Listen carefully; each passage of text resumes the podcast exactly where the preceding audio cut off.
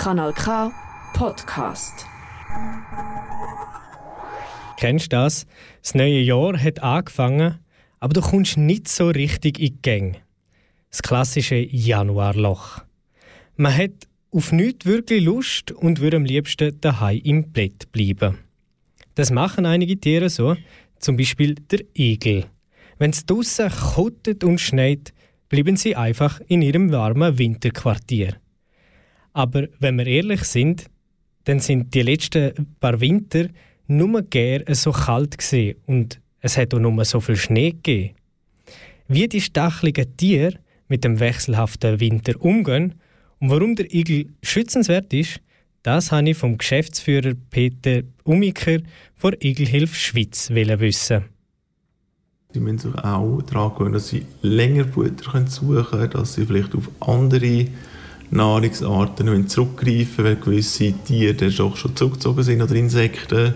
Es gibt Igel, die gehen gleich in den Winterschlaf rein. Es gibt Igel, die gehen gar nicht in den Winterschlaf rein.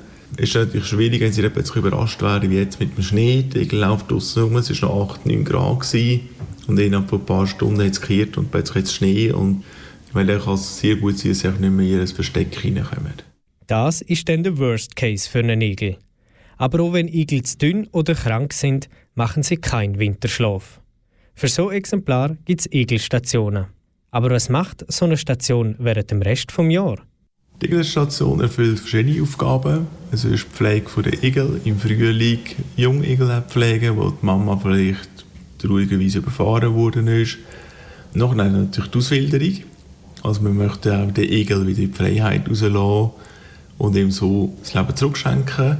Und auch einfach Pflege der kranken Igel, sodass sie nachher wieder sauber und gesund in die werden können. Normalerweise sind vor allem im Herbst Igel ein Thema. Denn wenn an der Strassenränder Plakat die Autofahrerinnen und die Autofahrer auf die stacheligen Tiere aufmerksam machen. Das langt aber nicht, weiß der Piet Umiker. Es steht um die Igel, obwohl man sehr viel sieht, nicht wirklich gut. Man hat sehr eine einseitige Ernährung mittlerweile für die Igel, weil einfach alles sehr stark, also durch eine starke Monokultur ersetzt worden ist. Das schlägt natürlich am Igel auf den Magen und so werden sie schneller krank und können eigentlich nicht mehr sauber überwintern oder nicht genug zunehmen für die Überwinterung. Es ist wirklich ein Tier, das man aktiv schützen muss und wo man auch mehr muss machen in der Schule. Darum möchten wir auch in Zukunft in die Schule gehen und dort der nächsten Generation den Igel näher bringen.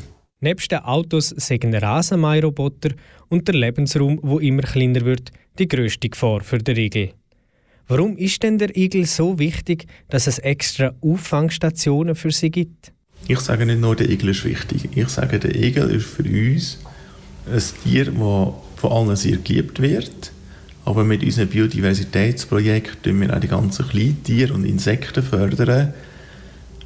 Und der Igel ist einfach der Aufhänger. Der Igel bringt man mit Igelprojekt bringt man die ganze Kleinwelt auch mit zum Leben.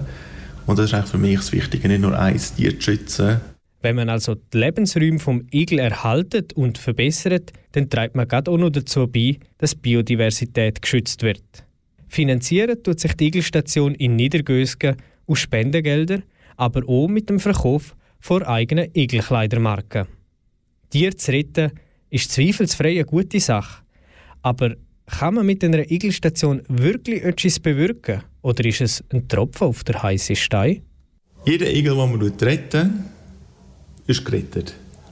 Ob der nachher x Babys bekommt, das kann ich so nicht sagen. Es ist aber wirklich so, dass man eigentlich mit der Igelstation probiert, die Leute aufzurütteln und nachher mit Erklärungen auch Privatleute dazu bringt, zum Beispiel einen Garten daheim wildtierfreundlich zu machen.